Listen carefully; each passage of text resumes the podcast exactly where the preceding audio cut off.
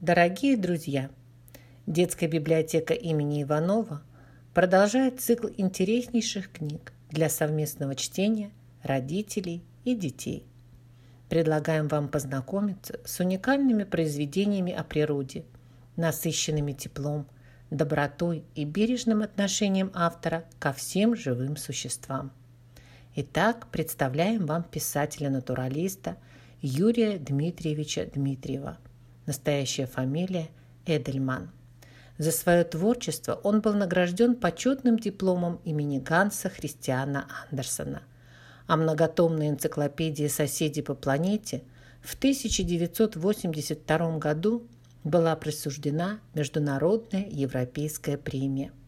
Его книги «Если посмотреть вокруг», «Хитрецы и невидимки», «Здравствуй, белка», «Как живешь, крокодил», «Звери и зверята» и другие яркие, образны и в то же время достоверны. Читая, вы общаетесь со знающим педагогом, который раскрывает перед читателями такой удивительный, наполненный чудесами и загадками животный и растительный мир. Из сказок про мушонка вы узнаете, кто летает без крыльев и для чего птицам хвост, какой цветок укрывает всех от дождя и о том, Какие полезные ноги у насекомых! А книга «Лесные загадки» познакомит вас с ночным разбойником, с птицей-змеей, стреляющим жуком, хитрой хромающей тетеркой и другими лесными обитателями, которые умеют защищаться, добывать себе пищу и выхаживать детенышей. Все, что описывает писатель, он видел собственными глазами – Однажды он решил понаблюдать за птицей, которая живет на озере. Называется она «Выпь». Ночью, когда особенно тихо, далеко слышится ее голос. Она так кричит, ухает, ревет, что кажется, будто бык в болоте застрял. За это птицу прозвали водяным быком. Вокруг озера тростник стеной. Не очень высокий, но густой. Автор обошел озеро, но птицы не увидел. Обошел еще раз и опять не увидел. А ночью снова слышал ее голос. Тогда он решил, что выпь на ночь просто прилетает откуда-то на озеро, а утром опять улетает.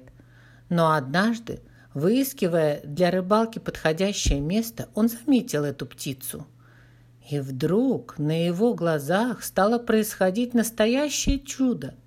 Птица быстро худела, вытягивалась и скоро стала чуть ли не вдвое тоньше и чуть ли не вдвое выше, а шею вытянула так, что ее длинный клюв торчал точно вверх, как стебель тростника. И все-таки, несмотря на все эти старания, птица была бы заметна, если бы не длинные темные полосы, которые шли у выпи по всему телу. А когда подул легкий ветерок и закачался тростник, то вместе с ним стала покачиваться и птица. Когда писатель отвел от нее взгляд, а потом снова поглядел туда, где стояла птица, то ему пришлось долго всматриваться, прежде чем снова увидеть ее. Юрий Дмитриев умел удивляться и радоваться увиденному, размышлять и делать выводы – но больше всего хотел, чтобы вместе с ним этому удивлялись, радовались и делали правильные выводы его читатели. Он умело показывает нам, как важно беречь мир, где все взаимосвязано. Вот мы знакомимся с озорником Мишкой Крышкиным, который решил наловить разноцветных бабочек. Много он наловил этих насекомых. Набил ими целую консервную банку – а когда пришел во двор, в банке вместо красивых махаонов, адмиралов, траурниц, голубянок, перламутровок сидели уродцы с поломанными, обтрепанными и бесцветными крыльями. Только у немногих сохранилась окраска. А все потому, что бабочки чешуекрылые. Если рассмотреть сильно увеличенное крыло бабочки – то эти чешуйки увидеть можно. Они разной величины и разной формы, но все плоские и прозрачные.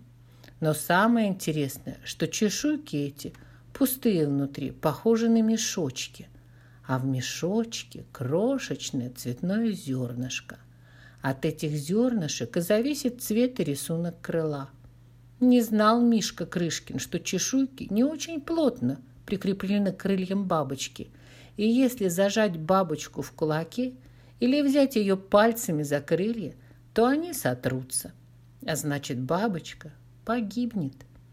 Все истории Юрия Дмитриевича Дмитриева проникнуты любовью к природе. Он показывает ее красоту, неповторимость, заставляет удивляться и восхищаться. Он писал, «Мне всегда хочется помочь людям понять, какой удивительный и прекрасный мир перед ними, где каждое дерево, каждая бабочка, каждая птица – чудо». С произведениями Юрия Дмитриевича Дмитриева вы можете познакомиться в нашей детской библиотеке имени Юрия Николаевича Иванова. Они предназначены для совместного чтения родителей и детей, для того, чтобы и те, и другие почувствовали общую радость от общения с природой, испытали ощущение родства с ней.